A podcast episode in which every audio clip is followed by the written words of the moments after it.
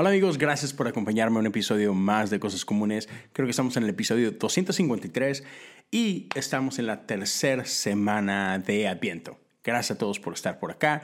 Si estás acompañándome en YouTube, te lo agradezco mucho. Te invito a que te suscribas al canal, activa la campana, dale un pulgar arriba a este video y, ¿por qué no? Déjame tus comentarios, déjame saber qué es lo que tú piensas acerca de lo que vamos a platicar el día de hoy. Si estás escuchando por Spotify o Apple Podcasts, igual te invito a que te suscribas, comparte, eso ayuda bastante. Y si alguien quiere apoyar económicamente, lo puede hacer a través de patreon.com diagonal cosas comunes. Gracias a todos los que se pasan por acá, por los que uh, platican y me dejan uh, un mensaje o algo. Muchas, muchas gracias. Es un, es un privilegio, es un honor estar de regreso con ustedes una semana más. Y si has estado siguiendo el podcast, sabes que en las últimas semanas he estado hablando de Adviento. Y el día de hoy estamos en la tercera semana, ayer fue el tercer domingo de Adviento y quiero hoy platicarte acerca de algo un poquito inusual, algo que normalmente cuando leemos esto en la Biblia, uh, solamente le damos vuelta a la hoja o, o, si la estás escuchando, tal vez más le das uh, saltar a la siguiente parte. Uh, es algo que a primera vista es bastante aburrido, es algo que a veces no entendemos por qué rayos está en la Biblia y tiene que ver con las genealogías. Sí, sí, sí, sí. Difícil, difícil profundizar y difícil decir que, wow, qué inspirado salí después de leer la genealogía de Jesús, ¿no es cierto? Pero creo que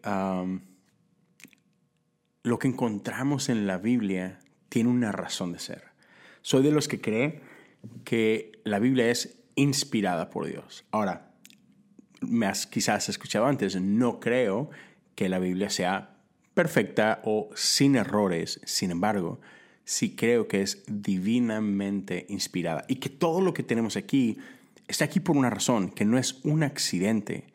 Así que, ¿por qué tenemos Mateo 1 y nos encontramos con una lista que pareciera interminable de nombres bastante raros. Así que vamos a hablar ahorita de esto por un momento, pero antes de, de entrar, déjame o sea, preguntarte eso. No, no, sé, no conozco tu historia, no conozco a tu familia, pero uh, creo que para, para, muchos de nosotros de repente vemos a, cierto, a, cierto, perdón, a cierto tipo de personas y decimos, wow Qué increíble familia. Wow, qué increíble, increíble vida. Tiene sentido. Con razón Dios los usa. Con razón tienen ministerios fuertes. Con razón, ¿sabes? Les va bien en este, en este mundo. Y vemos de repente nuestras propias vidas y decimos, ya, por eso yo no. Lo entiendo, tiene sentido. Yo no soy nadie especial, ¿no? Y de pronto como que pensamos como si Dios solamente usará a cierto tipo de personas, ¿no? Personas que vienen de cierto linaje o que tienen cierto pedigrí, por decirlo de alguna forma, ¿no? Y vemos otra vez nuestra propia vida y decimos, ya, pues yo no tengo nada especial, nadie en mi familia era cristiano antes de mí, uh, apenas voy empezando en esto. Uh, ya, no estudié una carrera que tiene que ver con teología o con liderazgo ni nada. No, soy, ¿sabes? O apenas estoy en la escuela, no sé. Pero creo que tendemos mucho a autodescalificarnos cuando se trata de qué es lo que Dios puede o no puede hacer en nuestra vida. ¿sabes? Yo conozco mucha gente que viene de tres, cuatro, cinco generaciones de gente involucrada en el ministerio. Uh, conozco pastores que tienen así tres, cuatro, cinco generaciones de que todos sus bisabuelos eran pastores, su abuelo es pastor y su papá es pastor y pues ellos son pastores y sus hijos también este, están en el camino para, para ser pastores. Es el negocio, negocio de la familia. Y, y ves vidas y dices, wow, sí está bien chido. O sea, man, es, es algo muy padre, ¿no? El ver cómo Dios ha sido fiel y, todo lo que han estado haciendo. Y, otra vez, es, es, muy, muy, muy padre. Pero tendemos a torcer eso, que es otra vez es algo muy lindo, es algo muy padre. Eh, pero entonces pensamos de que, ah, no, es que es un requerimiento para que Dios te bendiga, para que bendiga tu vida, para que use tu vida. Sin embargo, Cuando leemos la genealogía de Jesús es bien interesante. Y no te la voy a leer toda, para nada. Pero solo quiero que sepas que puedes ir a Mateo 1 y si tienes unos buenos tres minutos, tres minutos y medio, puedes leer Mateo 1 del verso 1 al verso 17.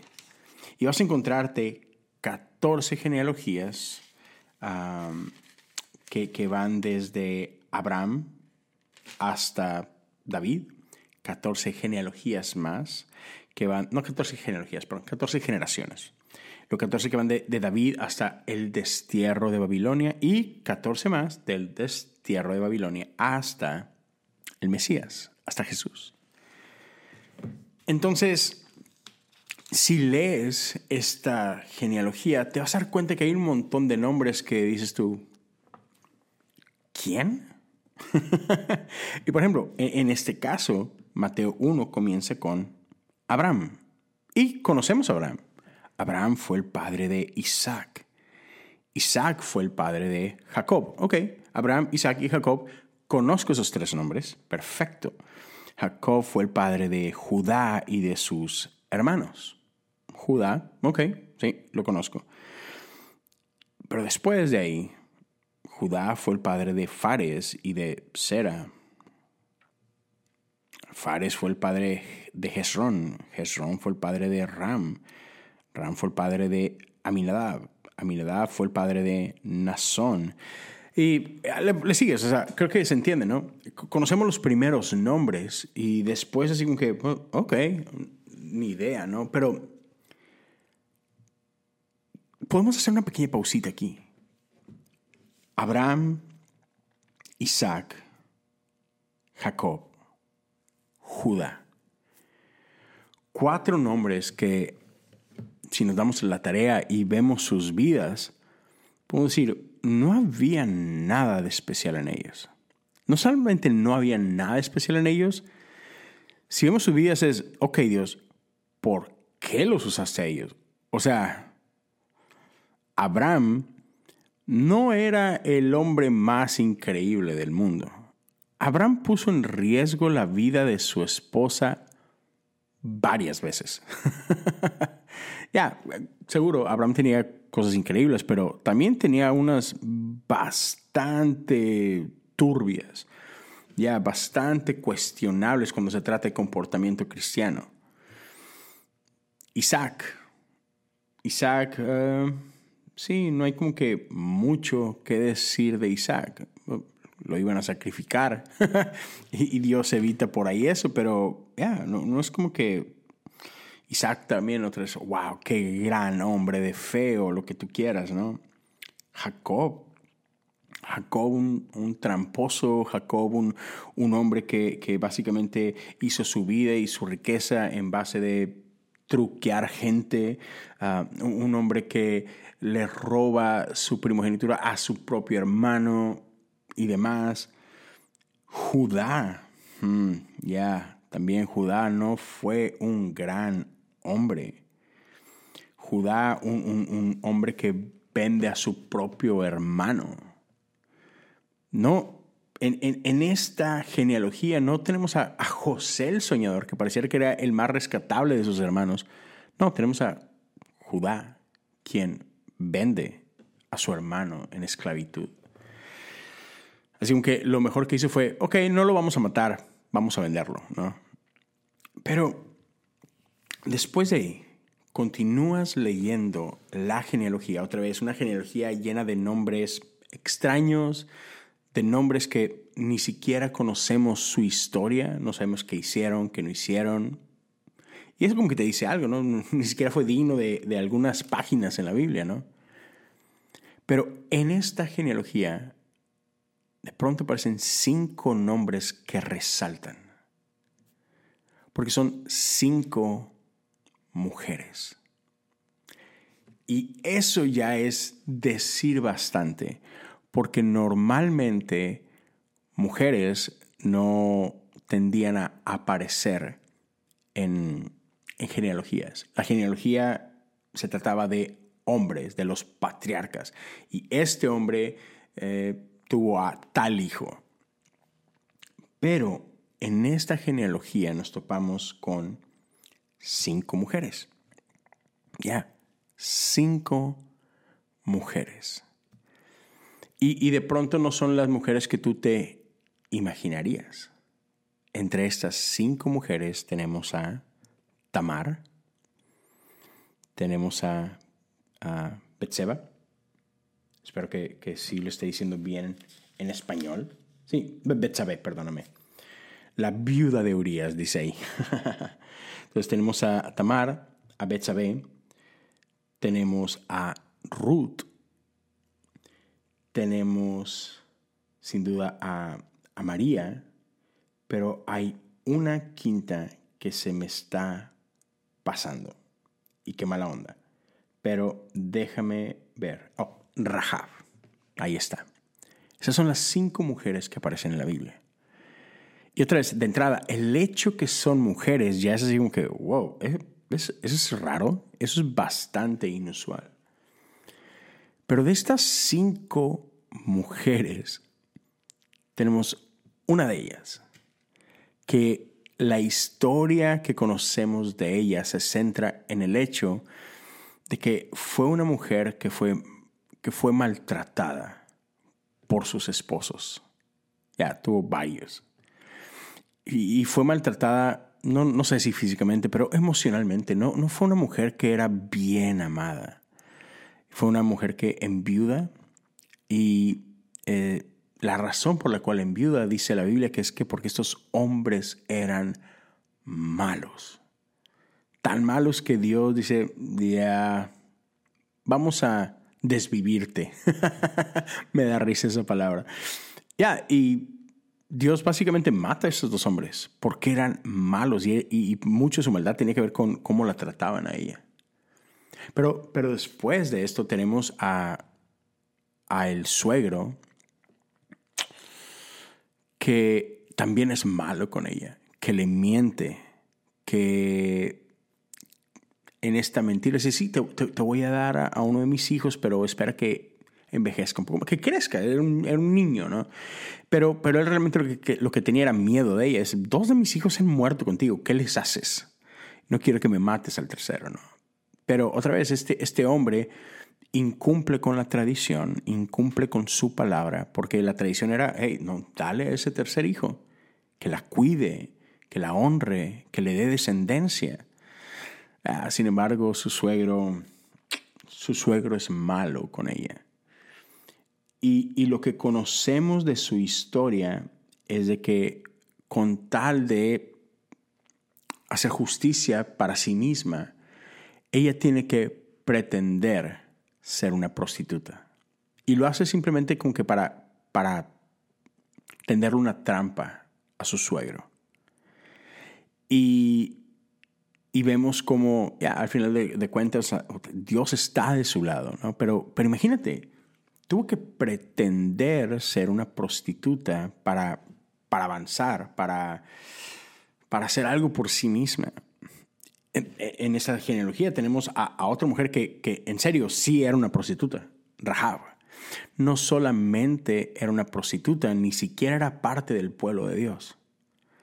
Y, esta mujer era, no sé si recuerden la historia del pueblo de Israel, cuando sale de Egipto y empieza a conquistar pueblos en su camino a la tierra prometida, llegan a, a Jericó. Y Jericó era este, esta ciudad fortificada y tiene estas grandes, grandes murallas y el pueblo de Israel manda unos espías en este camino ¿no? y, y ella protege la vida de unos de esos espías.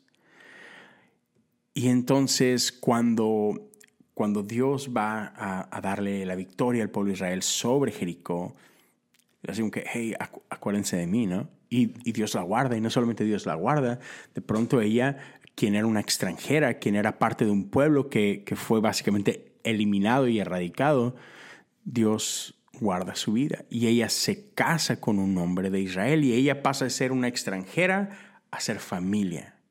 Entonces de pronto tenemos aquí en este linaje de Jesús a una mujer que, que no debería de pertenecer. No debería pertenecer porque ni siquiera era del pueblo correcto y sobre todo no ejercía la profesión correcta. ella ejercía una profesión que siempre ha sido mal vista, ¿no? Una prostituta. Pero lo tenemos también a, a Ruth. Ruth que también era una mujer que no pertenecía, era una extranjera. Y que, y que fue mal vista por, por varios precisamente por eso. Y sin embargo, Decide hacerla parte de su historia. Y tenemos a, a. Betsabé, una mujer que estaba casada con alguien más y tenía su vida feliz, increíble. Sin embargo, el pecado del rey David destruye su vida. Sí, David codicia a esta mujer. ¿Y qué hace? Siendo el rey, dice, yo puedo hacer lo que yo quiera. Y decide acostarse con ella, la deshonra. Era una mujer casada. David no debería de haber hecho esto. Y encima, para cubrir, entre comillas, su pecado, ¿qué dice? Pues vamos a deshacernos de la evidencia. Ella había quedado embarazada y lejos de confrontar a su esposo o, ¿sabes? Salir y que, oye, te ofendí, me acosté con tu esposa y está esperando un hijo mío. Lejos de lidiar con eso, primero trata de como que hacer que parezca como que, ya, claro, es, es, el hijo de ustedes, hey, mira, estabas en la guerra, pero llegaste y te acostaste con tu esposa y claro, ese hijo es tuyo, se parece un poquito a mí, pero todos nos parecemos un poquito, ¿verdad? Somos, somos judíos. No, pero, el esposo decide no acostarse con su esposa para no deshonrar a sus compañeros de batalla que estaban en la guerra dando su vida. Entonces el plan no le sale a David y ¿qué termina haciendo? Matando a este pobre hombre. Eh, imagínate, matando al hombre que esta mujer amaba. Está gacho. Y después David la, toma como esposa y, y, chido, ¿no? Pero así como que, dude, está bien mala onda. Otra vez, una mujer que fue simplemente utilizada, una mujer que fue deshonrada. Y, la Biblia no nos dice mucho de cómo fue la vida de esta mujer después de todo esto, pero, amén, esas cosas seguramente te deben de marcar, deben de dejar heridas profundas. Puedes imaginarte a Betsabé, quien, hey, no estaba haciendo nada malo, ella estaba en su propia casa dándose un baño, esperando por su esposo que regresara de la guerra, cuando de pronto el, rey decide, así literal, usarla, usarla como un objeto de su propio deseo. No, no, no dice nada que esto hubiera sido algo, sabes, consensual, somos adultos, el rey, tú también me gustas. No, simplemente fue un abuso de poder. Y en ese abuso de poder, después de haber sido violada, queda embarazada. El hijo es su violador. Y encima matan a su esposo. Wow, o sea, ya, seguramente quedan heridas. Pero Dios decide incluir a esta mujer como parte de su linaje. Y finalmente tenemos a María, esta jovencita que estaba preparada, lista para casarse con, con, José, cuando Dios decide intervenir. Y me encanta la vida de María. Un, un, héroe no convencional también. Una mujer que tenía todo en su contra. Cuando el ángel llega con María y le dice, estos son los planes de Dios. No, se me olvida el saludo del ángel. Hola, mujer bien favorecida. Parecía algo como que súper chido, que, oh, wow, que yo, súper. Y después el ángel le dice los planes de Dios para su vida. Es, ok, ¿y dónde está la parte del favor aquí? ¿Sabes? Es como que, eh, eh, espérame, estás a punto de poner mi vida de cabeza. Eh, se supone que yo me voy a casar con, con José, tenemos, tenemos planes pero no hemos consumado nuestra relación y ya estoy embarazada. ¿Cómo, ¿Cómo le explico eso a este hombre que no se ha acostado conmigo y sin embargo ya las cuentas no van a salir, ¿sabes? Ya, caray, ¿cómo, ¿cómo le hacemos? No solamente eso, estás poniendo mi matrimonio en riesgo, Dios, estás poniendo mi vida en riesgo. Porque, ah, ¿qué, qué pasa si José se echa para atrás después de esta noticia? Voy a quedar como una mujer, sí, fornicaria. Ya, ya voy a perder mi estatus de, de, virgen. Eso es, eso es mal visto en, en, mi sociedad, Dios. Ningún hombre va a quererme a mí. Sí, voy a quedar marcada. Si es que la libro, porque la ley dice que deberían de matarme por esto. Entonces había muchas razones para que María dijera, ah, no, gracias, ah, no veo dónde está el favor aquí en todo esto, Dios. Aparte, eres Dios, ¿no podrías hacer las cosas diferentes? O sea, simplemente decir, pum, aquí está mi hijo, o sea, ¿por, por, qué, me tienes que usar a mí y usarme de esta manera? Sin embargo, esa no es la respuesta de María. Me encanta que la respuesta de María es, gracias, gracias por, considerarme, gracias por pensar en mí. Digo que soy la sierva del Señor. Que se haga conmigo todo lo que has dicho. La respuesta de María es de increíble fe, es de disposición. No sé si has notado el, este letrerito que tengo atrás de mí, pero todo empieza con un sí. Y así es la historia de María, quien pudiendo tener mil respuestas, simplemente dice, sí Dios, soy tu sierva, haz conmigo lo que tú quieras. Y, por ahí subí hace algunos días, una semana, no lo sé, un, reel donde, donde hay un contraste entre la respuesta de María y la respuesta de Moisés. Moisés, este gran héroe de la historia de Israel, ¿no? Pero que cuando es llamado, su respuesta es, ah, no, no, no, no, no, no, no, Dios, yo no soy la persona correcta. No, yo no, no puedo ser yo. Y Moisés sabía, Moisés conocía su historia, Moisés sabe que es un asesino. Y, Moisés pone de excusas y ni siquiera puedo hablar bien, ¿no? Yo no soy la persona que tú necesitas, Dios. No, no, no. Gracias, pero no gracias. Y me encanta la respuesta de Dios, que Dios no, no habló a la vida de Moisés con positivismo. O sea, Dios no fue de que, no, Moisés, no, tú eres la persona correcta. Yo no hago errores, Moisés. Te estoy escogiendo a ti por tu gran calidad como líder. No, Moisés, Olvídate de cómo hablas, tu presencia es, hay algo en ti. No, no, Moisés, claro que es la persona correcta porque tienes increíble visión. Moisés, eres un soñador. No. Dios no le dice nada de esas cosas a Moisés. Dios simplemente le dice, hey, no se trata de ti, Moisés. Yo voy contigo. Entonces vas a estar bien. No por ti, no por tus habilidades, no por tu destreza, no por tu talento, no por tu capacidad de nada. Es, Moisés, tranquilo. Yo podría usar a, cualquier persona, pero decidí usarte a ti y yo voy a estar contigo. Y por eso todo va a estar bien. Y pareciera que Samaría lo entiende.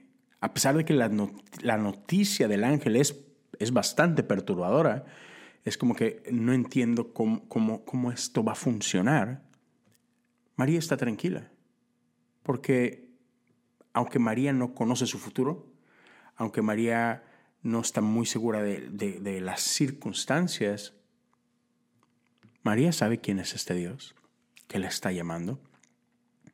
Y María decide creer en la fidelidad de este Dios. María decide creer en el carácter de este Dios. Y María dice, soy tu sierva. María responde con con humildad, reconociendo el señorío de Dios y su posición. Estoy aquí para servirte. Haz conmigo lo que tú quieras, haciendo eco esta oración que Jesús después nos enseña. Hágase tu voluntad en la tierra como en el cielo. Dios, tú, tú eres Dios. haz conmigo lo que tú quieras. Va a estar bien. Conozco quién tú eres. Puedo confiar en ti. Aunque no lo entienda, aunque no lo vea, sé que puedo confiar en ti. Y me encanta esa respuesta de parte de María. Y creo que hay mucho que podemos aprender de estas mujeres, pero más que todo de nuestro Dios. De, este Dios que ama a usar a gente desconocida, que ama colaborar con extraños, que ama colaborar con, con el que nadie más elegiría. ¿Ya? Entonces, otra vez, no se trata de esta, sí, soy parte de cinco generaciones de pastores y líderes y cristianos fuertes y eh, mis padres dejaron su tierra para venir de misioneros a otra tierra extraña sirviendo a Dios y, y aquí está el récord de nuestra familia, somos una familia fiel. Otra vez, gloria a Dios por eso, no estoy hablando nada mal en contra de eso, pero ya, pero Dios puede usarte a ti, puede usarme a mí. No importa si no parecemos nada especial. Dios Dios es el héroe de la historia. y me encanta que es un Dios que nos invita a colaborar con Él, diciendo, hey, solo necesito un sí. Así como María, solo necesito a alguien que esté dispuesto a decir, Dios, necesitas mi vientre. Hey, ven y habita en mí. Yo te hago espacio en mi cuerpo para que tú vengas y hagas en mí tu morada. Haz en mí lo que tú quieras. Este es el Dios que puede utilizar a una prostituta. Es un Dios que puede utilizar a gente herida, a gente rota, a gente abusada, a gente en los márgenes y decir, yo puedo redimir todo eso y puedo usarlo para mi gloria. Y puedo transformar tu vida y puedo puedo entrar y sanar todo lo que ha sido herido. Ya, tus circunstancias, tu pasado no tiene que definir tu futuro. Todo, el mal que te ha sido hecho no tiene por qué marcarte y afectar el, el resto de tu historia. Dios puede intervenir y cambiar el curso de nuestras vidas. Y solo quiero dejarte con eso. Solo quiero dejarte con eso, es de que, hey, no te conozco, no conozco tus detalles, no conozco la historia de tu vida, pero, pero te puedo decir, Dios quiere colaborar contigo. Dios quiere invitarte a ser parte de lo que Él está haciendo en el mundo y quiere invitarte a que no te descalifiques. No veas tu vida y tus errores y tus heridas y, y la maldad que te ha sido hecha o la maldad que tú has hecho. Tranquilo, nuestro Dios puede cambiar y redimir todas las cosas, a pesar de nosotros mismos. Y Dios quiere invitarnos simplemente a responder con un sí, Señor, aquí estoy, soy tu sierva, soy tu siervo, haz conmigo lo que tú quieras. Y Dios quiere invitarnos a ser parte de su historia, parte de lo que Él está haciendo en este mundo. Así que mientras estamos a dos semanas de Navidad, el momento que estoy grabando esto, mi invitación para ti es aprendamos a esperar, aprendamos a confiar, aún en medio de la incertidumbre de nuestras circunstancias, te invito a que simplemente podamos decir, Dios, no sé cómo es que esto va a desarrollarse, pero hoy decido confiar en ti y esperar en ti. Quiero ser testigo de lo que tú vas a hacer en mí, por mí y a través de mí. Gracias por acompañarme. Espero que esto, esta pequeña reflexión haya sido de bendición. Si lo es, te invito a compartirla con alguien más. déjame tus comentarios, platiquemos de esto, qué es lo que Dios está haciendo en tu vida, qué es lo que te gustaría que Dios hiciera en tu vida, cómo ves a Dios obrando en tu vida en este momento. Si alguien quiere contactarme, lo puedes hacer por los mensajes, por acá en la sección de los comentarios en YouTube o, o en Spotify o si quieres contactarme directamente, puedes hacerlo a través de Instagram. Me encuentras en Instagram como Leo Lozano TV. No, Leo Lozano HOU, perdóname. Eh, Leo Lozano HOU. Ya, podemos platicar. Si lo compartes esto en tus historias, igual taguéame, déjame saber que, que, por ahí estás escuchando, cómo es que Dios ha usado o, no e, este, este pequeño, esta pequeña reflexión. Y ya, estamos muy cerca de Navidad. Amén. Que mi oración es que, que Dios siga haciendo algo en nuestros corazones, que esta emoción y expectativa siga creciendo para que cuando llegue el día en el que celebramos y recordamos el nacimiento de Jesús, lo podamos hacer ah, con un gozo que desborda nuestros corazones. Gracias a todos por pasar por acá. Nos vemos y nos escuchamos la próxima semana.